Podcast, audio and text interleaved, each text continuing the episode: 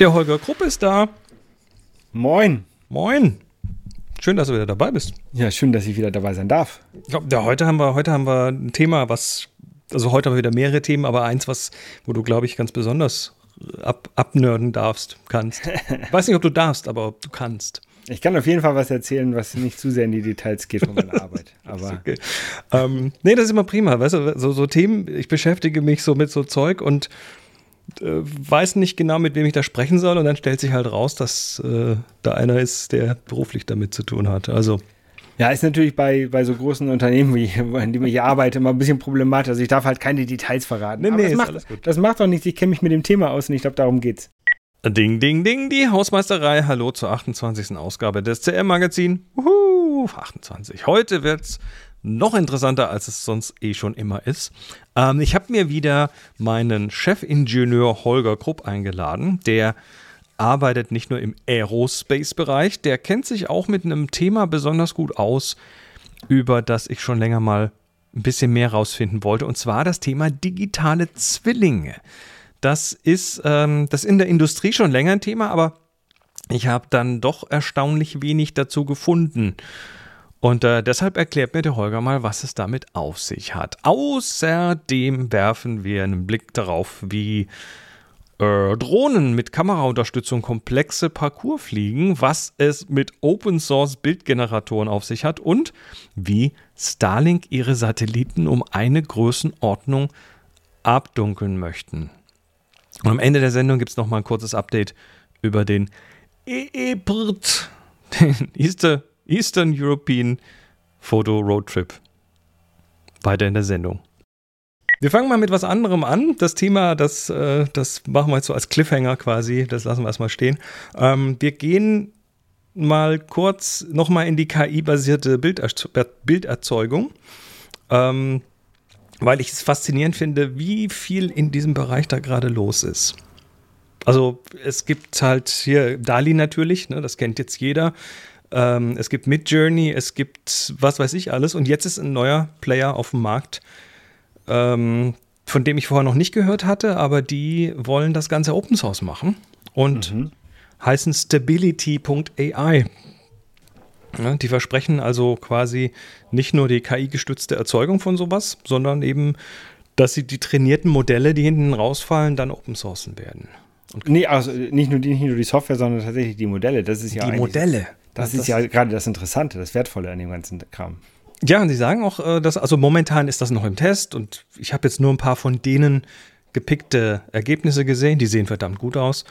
Ähm, ist ja immer so, ne, du zeigst nur die besten Sachen vor und habe mich da jetzt mal für die Beta für einen Test angemeldet. ich, bin jetzt, ich bin jetzt bei Dali endlich in der Beta. Ist auch drin? Oder ich bin jetzt drin, ja, ich kann es jetzt, jetzt benutzen. ähm, ich bin aber noch nicht so ganz zufrieden mit, mit den Sachen, die ich da rausbekommen habe. Ja, das ist auch tatsächlich, also der Lernprozess, das Prompt-Design, das ist tatsächlich eine äh, ne, ne Kunst für sich. Ja. Und das musst du üben, üben, üben. Wie ich habe ja, ich hab ja schon gesagt, dass äh, irgendjemand hat geschrieben, das ist wie ein Musikinstrument lernen. Ne? Du musst halt so, ja, musst erstmal ein bisschen Geld einwerfen. Nee, du kriegst ja 50 gratis am Anfang und ja. dann. Ich habe irgendwo einen Tweet gesehen von jemandem, der hat damit ein ähm, Logo für, eine, für ein Open Source Projekt oder sowas mhm. designt. Und der hat halt die ganzen Iterationen hat er halt gezeigt, was er da alles reingeschrieben hat und so. Das war eigentlich ganz cool. Und da habe ich festgestellt oder gelernt, dass man ihn sogar Bilder bearbeiten lassen kann. Richtig, du kannst Sachen rausklonen, also Löcher reinmachen und dann sagen, füll das mal mit, was weiß ich, einem Totenkopf oder so. Der passt ja. dann vom Licht und vom Setting her gut rein. Ja. Ähm, kennst du das Dali Prompt Book? Nein, kenne ich noch nicht. Das googelst du mal und dann äh, holst du dir das mal. Das ist nämlich der richtige, der perfekte Guide für äh, das Prompt Design. Da werde ich mal machen. Das ist ein längliches PDF mit ganz vielen Beispielen und ja. Äh, das hat so eine, so, eine, so eine Community quasi zusammengebaut. Das ist echt gut. Ähm, ja, aber Stability AI wollen das Ganze open sourcen. Ähm, und sagen auch tatsächlich, this is not a beta for a commercial service. Expect these models to be in your favorite apps. Ja, wenn mhm. du das wenn du das Bilderzeugungsmodell, das trainierte, quasi geschenkt bekommst, dann ist es ja auch kein Thema, das irgendwo einzubauen, wenn die Conditions okay sind. Aber das scheint erstmal okay zu sein und hat damit das Zeug, dass es so zum de facto Standard wird. So wie, ähm, wie Let's Encrypt ne, für die SSL-Zertifikate. Ja. Auch ein sehr guter Service, der viel zu spät gelauncht ist eigentlich. Richtig. Hätte man viel früher machen sollen. Aber ich finde, also ich, das, das macht mich, das stimmt nicht positiv, weil Konkurrenz belebt das Geschäft und wahrscheinlich wird dann auch so das, das Preismodell von Dali wahrscheinlich auf Dauer auch nicht standhalten können, weil zu viel aus dem anderen Bereich ja, die, die, die Frage ist, wie viel Rechenpower du noch dahinter brauchst. Die Modelle alleine sind natürlich wirklich, glaube ich, das, das Wertvollste an dem Ganzen. Ähm, aber die reichen ja nicht. Also du musst ja noch Rechenpower haben und keine Ahnung, was man da braucht. Richtig, aber wenn du dir heute die Devices und Rechner anschaust, ja, die haben doch alle neuronale Chips drin und so, die das beschleunigen und. Ja, vielleicht reicht so ein M1 Mac Mini, wie er hier neben mir steht. Warum nicht? Weiß ich nicht. Keine Ahnung. Also ich, ich meine, wenn wir, wenn wir uns schauen, wie, wie groß diese Modelle sind, die werden dann teilweise mit Milliarden Parametern äh, ja. versehen. Das, das kann dann auch schon in der Ausführung ziemlich aufwendig werden. Aber ich könnte mir vorstellen, so, so ein Good Enough Gerät, das, das, irgendwann läuft das bei dir auf dem Smartphone, da bin ich mir ja. sicher. Und es sind auch die Sachen, was, was will ich dir? Ich höchstens mal so ein Bild für einen Blogpost oder sowas. Ne? Dafür wird es auf jeden Fall reichen. Ja, das. Ich will ja keine, keine, keine Plakatwände bekleben. Du willst, du willst keine ähm, du willst keine Grafikdesigner arbeitslos machen. Nee. Andere ich, werden das wollen. Ich persönlich nicht, andere wollen das, ja. ich habe letztens mal einen bezahlt, aber auch nur wenig. Aber, ja. ja, aber stell dir vor, du bist, du bist Chef und hast da in der Firma vier Grafikdesignerinnen und hast dann, ähm, brauchst dann halt Zeug, was good enough ist. Ne? Das muss nicht perfekt sein, es muss good enough sein. Da kannst du irgendwann zwei davon entlassen. Und die anderen, ja. die lernen dann prompt bauen und machen die Sachen, die wirklich stimmen müssen. So, so wie früher Zeitungen noch alle ihre Fotografen mit großen SLRs hatten und heutzutage drücken sie dem Journalisten ein, ein, iPhone mit in die Hand und sagen, mach mal drei Fotos dafür. Reicht ja, das schon. ist mein, mein, mein, Lieblingsbeispiel ist da die Chicago Sun-Times, die 2013 ihren kompletten Fotostaff entlassen hat. Alle. Ja. Große Zeitung alles entlassen. Warum? Nur weil sie gesagt haben, iPhone ist gut genug, die Redakteurinnen und Redakteure kriegen jetzt ein iPhone und eine, eine Schulung und dann war es das. Und so Fotos in der Zeitung sind ja auch meist keine Kunstwerke. Die hatten davor schon richtig geile Bilder ja. und danach waren es halt, ja, good enough. Ja. Und die drei guten, die sie vielleicht ein abdrücken wollen, die kaufen sich ein. Genau, das ist also, da wir werden, wir werden das, die Geschichte wird sich wiederholen. Das kommt. Zweites Thema. Das fand ich spannend. Ähm, kleines Video auf äh, in einem Twitter-Thread. Da bin ich der Sache mal nachgegangen. Und zwar geht es um, ja, erstmal oberflächlich nur um Drone Racing. Ja, das ist also eine, so eine Sportart, da hast du eine Halle mit, mit, mit irgendwelchen Hindernissen und dann fliegst du da mit so einer Renndrohne durch und machst da irgendwie den Parcours möglichst schnell und ohne anzudotzen.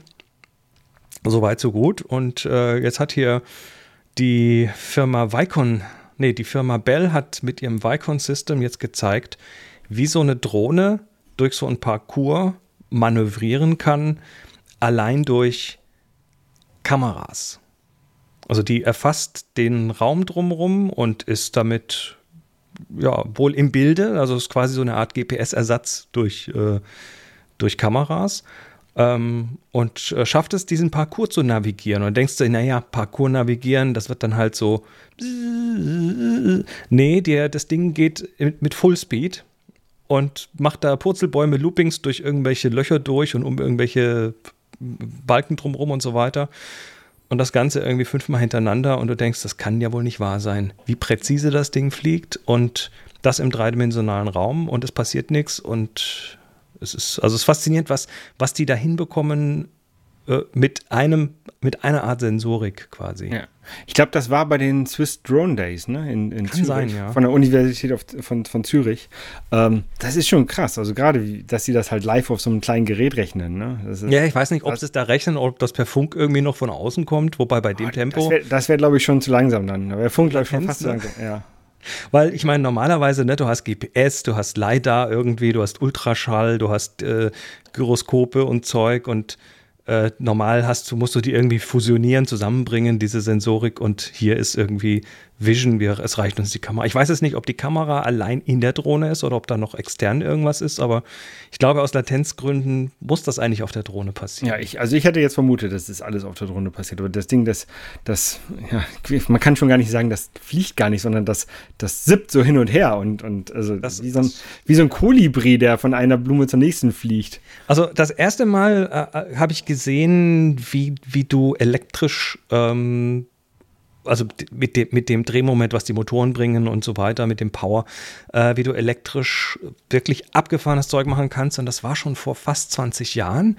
Und da hatte einer bei so einem Modellflugtag äh, einen Hubschrauber, einen elektrischen, mhm. und hat damit so Manöver gemacht, die so hart an der Physik waren. Also, wo du sagst, das kann ja wohl nicht wahr sein. Der hat dann innerhalb von äh, Bruchteilen von Sekunden das Ding mal eben um 180 Grad auf den Kopf gestellt und äh, schwebte dann plötzlich fünf Millimeter über dem Rasen und mit dem Rotor und drehte da wieder rum und das Ding warf sich in der Luft hin und her und das Ganze jetzt mit den kleinen Drohnen, die fast nichts mehr wiegen.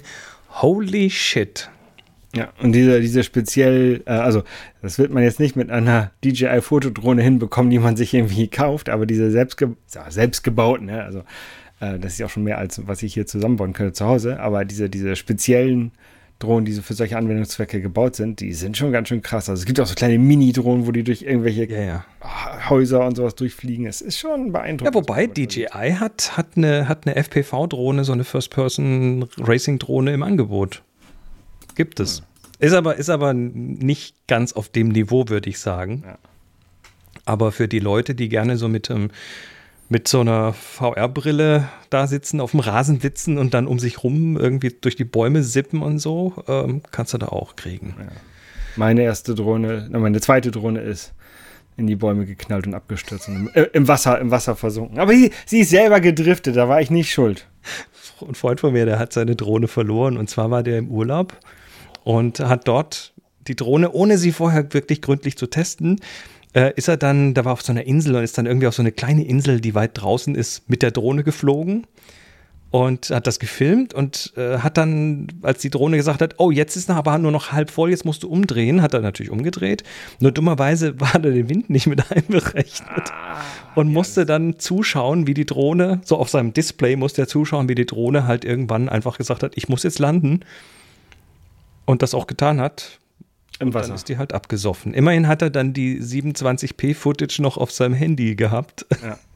so. ja bei, bei, mir war die, ich war tauchen in Palau und da ähm, habe ich so ein paar Fotos noch gemacht, also erst Video gedreht und ein paar Fotos vom Tauchboot und dann ist sie einfach weggedriftet und ich konnte gegenlenken und die wollte nicht mehr. Die ist einfach, einfach gedriftet gegen die Bäume und dann ins Wasser. Das, war das eine Funkstörung oder sowas? Ich weiß, da war, da ist ja nichts, da war nur Bäume und. Geheime militärische Anlage oder so da. Ja, zweite, zweite Weltkriegsanlagen sind da von den Japanern tatsächlich gewesen. ähm, aber wir konnten sie dann bergen und, und, ich konnte bei DJI aber nur das Flugzeug neu kaufen ohne Fernbedienung. Das war schon mal immerhin was. Ah. Ähm, aber war trotzdem schade. Deshalb verkaufen die dir gerne mal noch so eine Zusatzversicherung dazu. Ja, die hätte mir auf Palau auch nicht viel geholfen.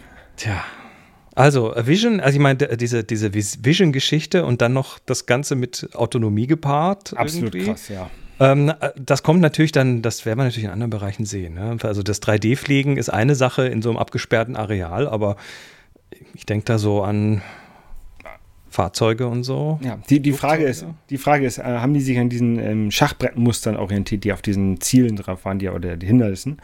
Oder kann die Drohne selber erkennen, dass sie da durch muss. Weil dann kannst du es wirklich, dann ist es wirklich nicht mehr weit, dass man vielleicht sogar wirklich autonomes Fahren irgendwann mal. Also mit den, mit den, also man sieht da in diesem Video tatsächlich diese, diese Löcher, wo sie durchfliegen, diese kleinen Bögen da oder, oder viereckige Teile da. Äh, da sind so, so Schachbrettmuster drumrum. Mhm. Aber weiter hinten siehst du ja auch, da sind so, so Stäbe und so Sachen, wo das Ding drum fliegt. Und ich weiß nicht, ob da irgendwelche Markierungen sind. Kann, ich kann es nicht sagen. Ja.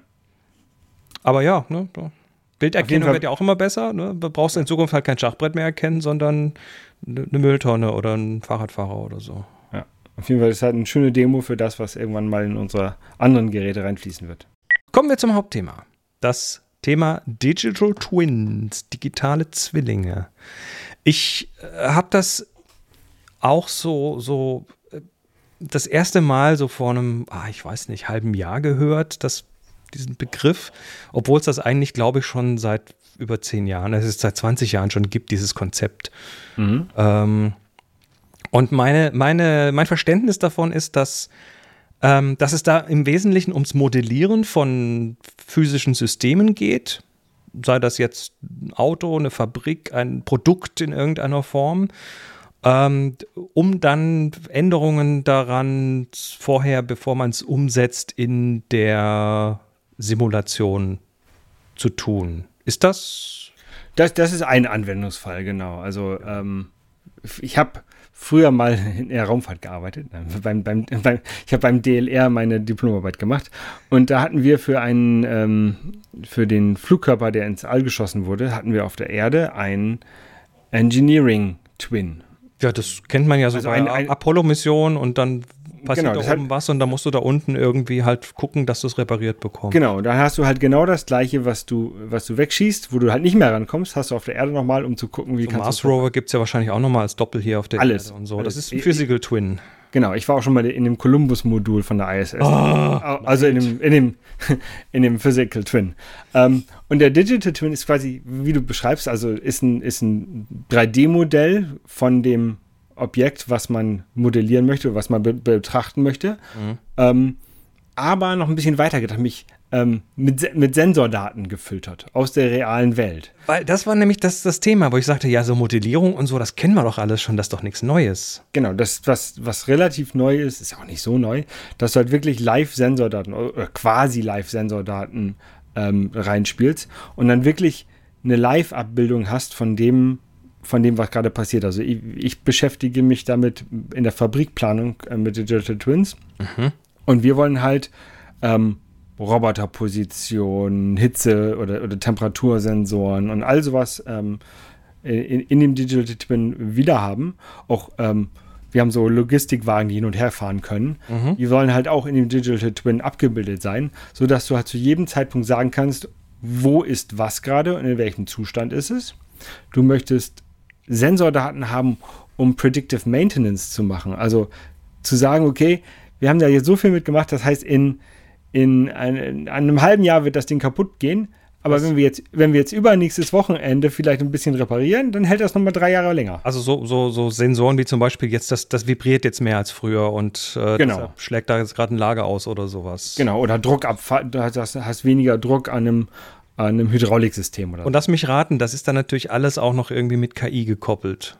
Das, das ist quasi der nächste Schritt, ja, dass du halt, also wir haben jetzt, ähm, wenn, wenn du so eine Fabrik planst und du weißt, weißt nicht genau, wie, wie, wie du die verschiedenen ähm, Assembly-Stationen ähm, hinstellen möchtest, weil du weißt noch nicht genau, wie groß dein Objekt ist, was du tatsächlich bauen möchtest, weil das noch nicht fertig definiert ist, dann kannst du, indem du das Objekt da reinschmeißt und sagst, lieber, äh, lieber, liebe KI, erzeug mir mal bitte eine Fabrik, wo ich dieses Produkt ähm, produzieren kann.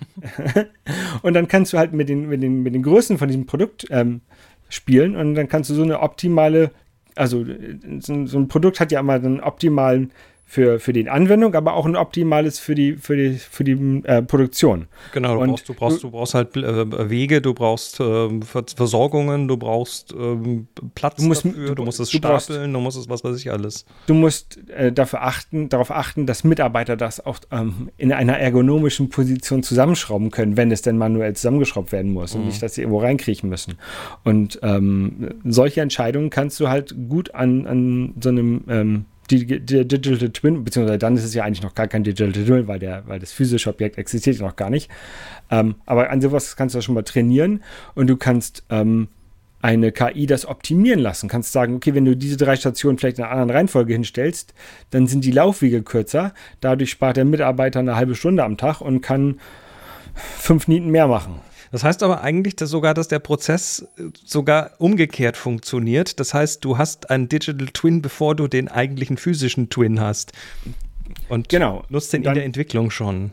In, in, wir nutzen den genau in der Entwicklung schon und ähm, hoffen auch, dass wir den dann natürlich, wenn das, wenn das Produkt gebaut wird, dass wir den dann weiterhin benutzen können und ja. halt für, für, wie gesagt, Predictive Maintenance und ähnliche Dinge. Ja, ich, ich habe äh, irgendwo gehört, dass es tatsächlich jetzt in Teilen der Autoindustrie schon so ist, dass ähm, für jedes Fahrzeug, was da draußen ist, ein Digital Twin existiert. Mhm. Ähm, und zwar vor allem in Bereichen, wo viel äh, mit, mit Agile äh, gearbeitet wird, also sprich, wo sich auch äh, Bauteile während der Produktion verändern können. Ne? Da hast du dann halt irgendwelche Chips drin, die wegen Chipknappheit dann ersetzt werden durch was anderes und dann äh, bildest du das in dem Bild Digital Twin für dieses Fahrzeug ab und kannst dann halt im Vorfeld schon sehen, wenn wir jetzt ein Software-Update einspielen, wie das sich dann da auswirken wird und so weiter. Genau. Und da ist dann natürlich dann wichtig, dass ähm, über die Lebensdauer des Autos oder des anderen Produktes, was auch immer, ähm, dass dann Updates oder Reparaturen in diesen Digital Twin auch mit eingepflegt werden. Ne? Also dass du dann nicht, dass du dann, wenn kann wenn es jetzt ein BMW ist, dass du dann nicht zu einer ähm, Autoschrauberbude gehst und dir ein Chip-Tuning machen lässt, weil dann der Digital Twin nicht mehr so ganz zuverlässig. Korrekt. Das heißt, aber tatsächlich stellenweise bis aufs Einzelfahrzeug runter. Das finde ich faszinierend, ja. dass das also das ist eine Modellierung auf einem ganz anderen Level, weil äh, du kannst natürlich Einzelsysteme, hast du immer schon irgendwie modelliert, ein Stück ja. weit. Und hier scheint das dann tatsächlich connected zu werden, zusammengefasst also auch, zu werden. Auch bei größeren Objekten wie so Flü stell dir ein großes große Auto vor mit Flügeln dran, was dann fliegt. Da gibt es auch sowas. Also jedes einzelne ist ein Unikat und von jedem einzelnen oder von fast jedem einzelnen gibt es 3D-Modelle einzelne. Also ich habe hier so ein paar Beispiele ge gefunden. Ich habe ich hab nicht sehr viel gefunden online dazu. Vielleicht habe ich auch noch falsch gesucht, aber ähm, also gerade NASA wird hier als Beispiel ähm, hochgehalten. Dann steht hier Formel 1 ist so ein, so ein Anwendungsbereich, wo halt wirklich die Fahrzeuge komplett durchsimuliert sind und durchmodelliert sind mit der Sensorik und so weiter. Und eines, was ich ganz spannend finde, ist, dass es ein Digital Twin von Singapur gibt. Das äh, habe ich auch gelesen. Das fand ich, ich Also wo dann, ja. wo dann alle Variablen, die man halt so hat, da äh, reingehen und dann werden da irgendwie. Kannst äh, wahrscheinlich Ampelsteuerung oder sowas optimieren. Ich denke sogar genauso Verkehrsflüsse und, und überhaupt Stadtplanung generell. Du kannst halt ja. dann plötzlich eine Stadtplanung auf, auf ganz andere Füße stellen oder durchsimulieren und gucken, wenn ich jetzt hier eine Ampelphase verändere, wo, was passiert denn dann? Oder wenn wir hier die, die Energieversorgung verändern, was, was hat das für eine Auswirkung auf irgendwelche Systeme, die da dranhängen und so weiter? Ja.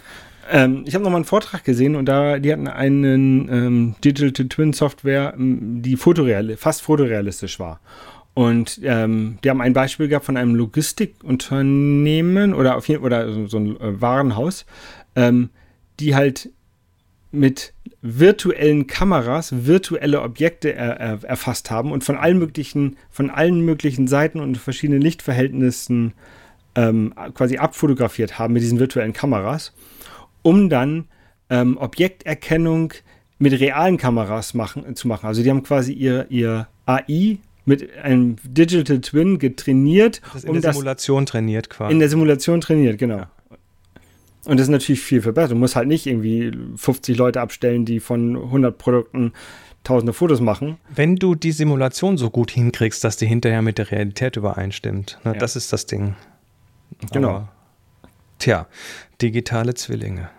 Wo wir gerade vom Weltraum reden, ähm, letztes Thema für heute ist die äh, aktuelle Ankündigung von SpaceX ähm, und zwar deren, na, ich sag mal, Verstealthung ihrer Starlink-Satelliten. Da äh, hatte ich hier auf der Sendung schon ein paar Mal drüber gesprochen. Ähm, generell rede ich da gerne davon, weil das Thema, das, ich, weil ich das Thema aus verschiedenen Blickwinkeln einfach äh, kenne beziehungsweise interessant finde. Das eine ist halt, da sind ganz viele Satelliten im Weltall. Starlink ist eines von diesen Systemen. Die sind im niedrigen Erdorbit, im Lower Earth Orbit.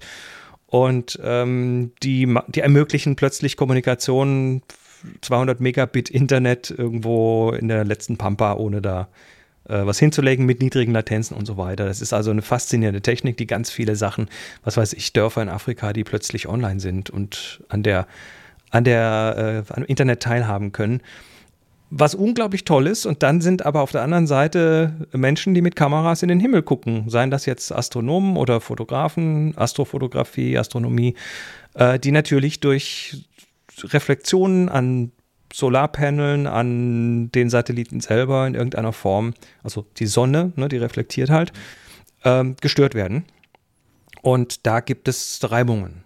Da gab es äh, jetzt schon länger ein bisschen Reibungen, vor allem wenn wir bei Starlink gucken, die mit die ja die größte Konstellation sind, die dann tausende Satelliten am Ende da oben haben werden. Die sind jetzt schon bei, ich weiß gar nicht, fast 2000 oder so. Am auffälligsten ist das, glaube ich, immer bei so einem Start, wenn die, wenn die gerade welche rausgeschmissen haben aus, dem, aus einer Rakete und du dann da so 60 Punkte hintereinander hast, die, die sich noch nicht verteilt haben. Die gehen erstmal in ihren Injection Orbit und werden dann und heben sich dann selber an mit ihren äh, Triebwerken auf die, auf die Arbeitshöhe und währenddessen hast du diese Kette, ja, genau. Ja, und äh, da äh, hat Starlink schon ganz am Anfang nachdem die Astro Astronomie gesagt hat, um Gottes Willen, Alarmglocken hier, das ist, äh, da hat uns ja keiner Bescheid gesagt. Die sind natürlich durch, die, durch das Tempo, was äh, SpaceX da vorlegt, sind die erstmal sehr überrascht gewesen. Und äh, die haben das, äh, ja, dann sehr angeprangert und auch zu Recht. Und dann hat Starlink gesagt, ja, wir, wir gucken jetzt mal, wir, wir pinseln die schwarz an, wir probieren mal ein paar Sachen aus, haben da auch so ein paar Tests gemacht und das war aber nicht sehr erfolgreich, weil schwarze Farbe, helle Sonne, ne, da wird es dann heiß und so. Äh, dann haben sie so ein Visor-Set gemacht, also die haben quasi so Sonnenblenden an diesem Satelliten festgeschraubt, die dann irgendwie die Sonne so ein bisschen von den hellen Antennen abgehalten hat. Das hat auch ganz gut funktioniert, aber jetzt hat Starlink ein neues System, mit dem sie zwischen und wo die Satelliten untereinander per Laser kommunizieren können. Und da sind die Weiser im Weg, also geht das wieder nicht. Und dann war erstmal eine Weile Ruhe, so ein paar Monate. Ich habe im Ende Mai habe ich mit einer Astronomin äh, Meredith Rawls gesprochen. Da habe ich auch in, den, äh, in, der Beschreibung hier einen Link dazu, zu dem Video. Das war Ende Mai und äh, da, da sind die nicht gut weggekommen, die Satellitenkonstellationen. Und jetzt hat sich äh, SpaceX jetzt ganz frisch gemeldet, also jetzt ein paar Monate später, und sagt, ja, wir haben ein paar neue Sachen entwickelt. Und die stellen wir demnächst vor. In Anfang auch dem 9.8., also jetzt in ein paar Tagen, ist ein großes Meeting. Da werden die das vorstellen. Aber sie haben vorher schon mal so ein White Paper rausgehauen, in dem sie äh, so erzählt haben, was sie getan haben. Zum einen haben sie einen sogenannten Bragg-Reflektor entwickelt. Das ist so ein winkelabhängiger Reflektor, der quasi ähm, ja aus unterschiedlichen Winkeln unterschiedlich stark reflektiert. Das ist ein, Hightech-Ding mit ein paar hundert äh, Lagen Film auf wenigen Mikrometern.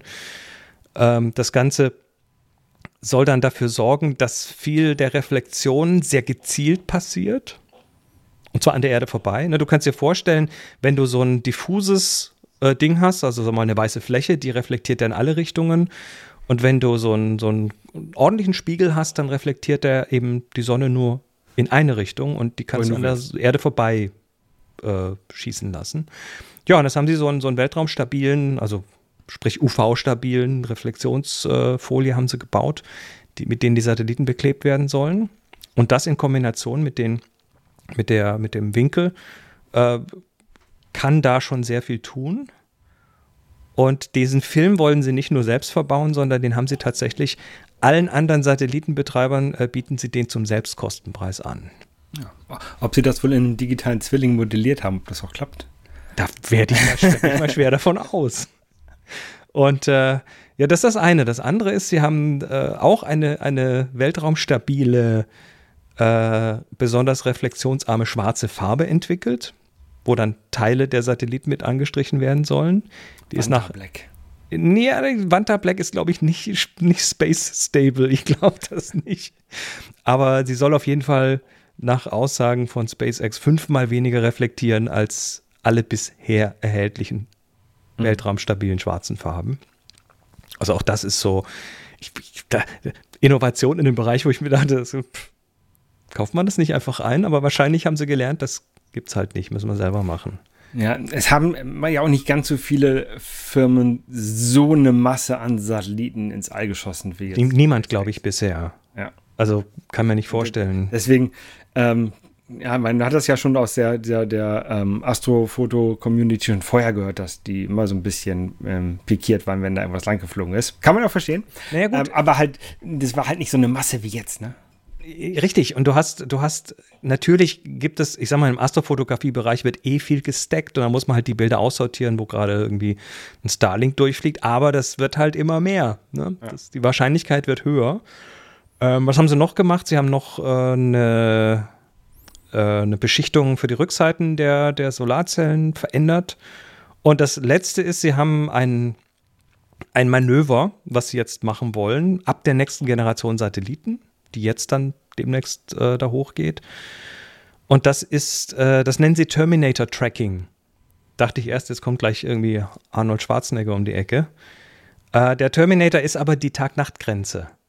Und an der Tag-Nacht-Grenze ist es am kritischsten, weil da ist quasi der Satellit oben im, im also es ist schon Nacht bei dir, aber der Satellit kriegt noch Sonne ab. Er kriegt noch Sonne ab und ja. äh, da die im Lower Earth Orbit sind, ist das der kritische Punkt.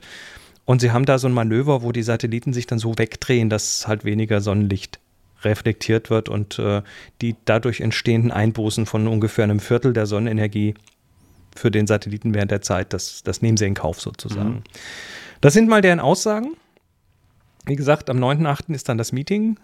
Äh, mal schauen, wie dann die, äh, die, die Astro-Community reagiert. Äh, ich habe ich versuche mit der, mit der Astronomin, mit der ich gesprochen habe, die da wahrscheinlich auch in dem Meeting sitzen wird, äh, nochmal einen Termin zu bekommen danach, dass wir das mal irgendwie besprechen. Aber ja, ich meine, ich, ich denke, weggehen wird das Thema ja nicht mehr. Ja, das, das mit den, mit den Satelliten da oben in der Kommunikation. Nein, und es werden, es werden auch immer mehr und es werden, wird irgendwann wird's, äh, Mitbewerber geben von SpaceX, die noch das gleiche machen wollen. Gibt es ja schon. OneWeb und wie sie alle heißen. Iridium gibt es die noch? Iridium gibt es noch, ja. ja. Wobei ich gar nicht weiß, die sind ja nicht, ich glaube, die sind nicht im Lower Earth Orbit. Nee, die haben, Wobei die haben Satelliten, die wandern, also die sind nicht geostationär, weil geostationär sind die, die irgendwie 30.000, 40.000 ja, weg. Meilen weg sind und damit halt nicht nur viel abdecken können, aber halt auch riesige Latenzen haben und ja. Das, äh, das, das Starlink-Modell ist halt das, genau das Gegenteil, möglichst niedrig und, äh, und so viel Satelliten, dass dann auch wirklich genügend Leute mit bedient werden können bei niedrigen Latenzen. Aber auch je mehr, je mehr Raumfahrtnationen wir haben, desto mehr ähm, Navigationssysteme haben wir. Wir fingen an mit, mit GPS, dann kamen die Russen mit GLONASS, dann Europa mit Galileo, die, die Chinesen wollen, und India wollen sicherlich auch irgendwann ihr eigenes haben. Äh, das wird halt immer mehr da oben, wird halt immer dichter. Ja, wobei ich, ich, kann, ich, kann, mir so die Dichte nicht ganz vorstellen, weil du hast dann so Zahlen mit hier 5000 Satelliten und so weiter. Und die Erde ist natürlich schon sehr, sehr groß und ähm, die, also wenn ich da oben wäre, würde ich wahrscheinlich keinen von diesen Satelliten sehen, weil das halt doch alles sehr, sehr groß ist. Muss natürlich alles getrackt werden. Allein schon, falls du mal, falls du mal äh, zum Mond fliegen möchtest oder so. Ja. Aber so, so gefühlt ähm, ist da immer noch sehr viel Platz. Ja, aber die bewegen sich auch schnell, haben nicht, können nicht so gut ausweichen. Also da muss man schon ein bisschen planen, glaube ich. Ja, natürlich, klar. Ja, ja. Naja, ich, find, ich finde jedenfalls, also, also aus, aus Erdsicht und ohne jetzt Astrofotograf zu sein, ähm, finde ich es immer interessant, wenn ich so einmal die Starlink-Satelliten sehe oder wenn ich mal die ISS vorbeifliegen sehe. Die kann man ja mit, mit bloßem Auge sehen. Wobei, du, schon beeindruckend. die ISS finde ich auch toll und äh, da gibt es ja so Tracker, wo man dann mitkriegt, wann die wo und, und in welcher Höhe zu sehen ist und welche Uhrzeit. Muss man genau gucken, weil die innerhalb von einer Minute irgendwie drüber ist und weg. Ähm, wirklich, also es gibt ja halt so einen Alarm und dann kannst du dir. Also gibt es Apps, die, die einem Alarm geben, wann die das nächste Mal bei ja. dir ist. Ähm, was ich beim, beim Starlink tatsächlich jetzt gehört habe, ähm, ist, dass man, dass man die kaum noch sieht. Also dass auch, wenn die frisch gelauncht sind, dass die da schon irgendwie anfangen, den Satelliten so zu kippen, dass der nicht mehr so viel reflektiert. Ich glaube, 2020 habe ich welche gesehen. Und mit diesen Maßnahmen sollen jetzt tatsächlich die, äh, die Reflektivität nochmal so um eine Größenordnung verbessert werden. Mhm. Und ja, ich werde da dranbleiben. Das ja. interessiert mich aus mehreren Perspektiven. Ja, dann haben wir es, glaube ich, für heute. Ja, sehr schön. Es ist sehr interessant. Also gerade dieses, dieses Racing-Thema, das muss ich mir nochmal genau angucken, dieses Drone Racing. Das ist Computer Vision Drone Racing. Also, ja, Vielleicht haben wir, vielleicht haben wir bald äh, keine fliegenden Autos, aber fliegende Drohnen, die dann durch Computer Vision alle so umeinander rumsippen und man ist ganz schnell von A nach B und muss dann bloß irgendwie die, die G-Forces abkönnen und ja. nicht ohnmächtig werden dabei. Und dann kommen, dann kommen die Tierfotografen auf einen zu, dass einem andauernd irgendwelche Autos durchs, durchs Bild fliegen. Genau. hm, du kannst es niemand, nicht allen recht machen. Nee. Holger, ich danke dir für deine Zeit. Ja, immer wieder gern. Und bis zum nächsten Mal. Mach's gut. Bis dann. Tschüss. So, das war's für heute. Danke fürs Lesen, fürs Hören und äh, natürlich auch fürs Unterstützen. Die neuesten Unterstützer sind übrigens Malte und Simon. Ganz herzlichen Dank an euch beide und natürlich an alle anderen. You guys rock. Und ähm, ja, äh, zu, zum Europe, Eastern Europe Photo Road Trip nochmal ganz kurz. Es ähm, kam die Frage, was man so alles mitnehmen möchte. Also in puncto Fotoausrüstung. Ich habe dann mal im dazugehörigen Vlog, ja, ich vlogge ja, Link in der Beschreibung zur Playlist, ähm, habe ich gestern beim Ladestopp nochmal kurz was dazu aufgenommen über das Thema Kameras und über Brennweiten und über Filter und Stative und ähm, naja, was ich dann persönlich so mitnehme und was ich dann vor allem auch empfehle mitzunehmen. Und äh, der der Scouting-Trip geht dann in der Woche los und natürlich werde ich dann versuchen, unterwegs das Vlog auch noch ein bisschen zu füttern, damit ihr auch ein bisschen was mitkriegt. So, das war's jetzt aber. Habt eine schöne Woche. Ich werde jetzt erstmal noch das, das, das CM-Magazin für die nächste Woche vorproduzieren, weil äh, die Pausen sind ja immer ganz doof. Also, haut rein. Bis dann. Macht's gut. Ciao, ciao.